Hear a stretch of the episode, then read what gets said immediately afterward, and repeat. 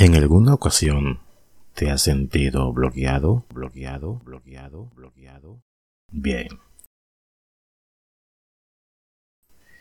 Empezaré hablando del bloqueo que tengo ahora.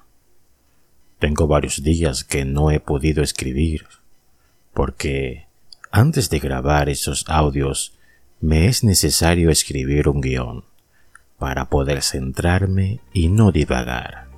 Pero con este bloqueo, diría yo, mental, es difícil empezar, es difícil empezar, es difícil empezar, es difícil empezar.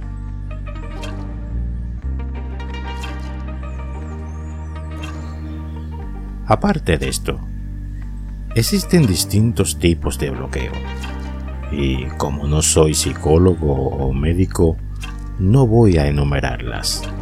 Pero un paso hacia adelante para resolver este pésimo sentimiento es identificar qué es lo que te bloquea. ¿Sabes tú qué es?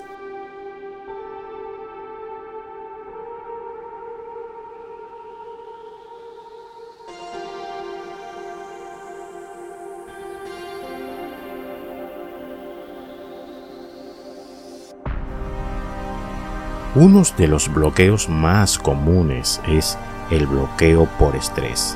Esa rara sensación cuando sientes que todos los pensamientos se te acumulan en tu mente y a la vez son todos confusos.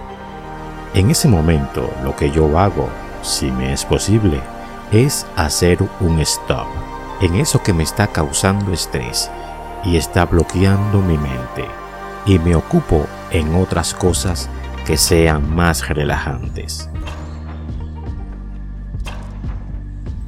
Porque insistir en una actividad que te causa estrés y angustia creo que no es nada sano, ¿verdad?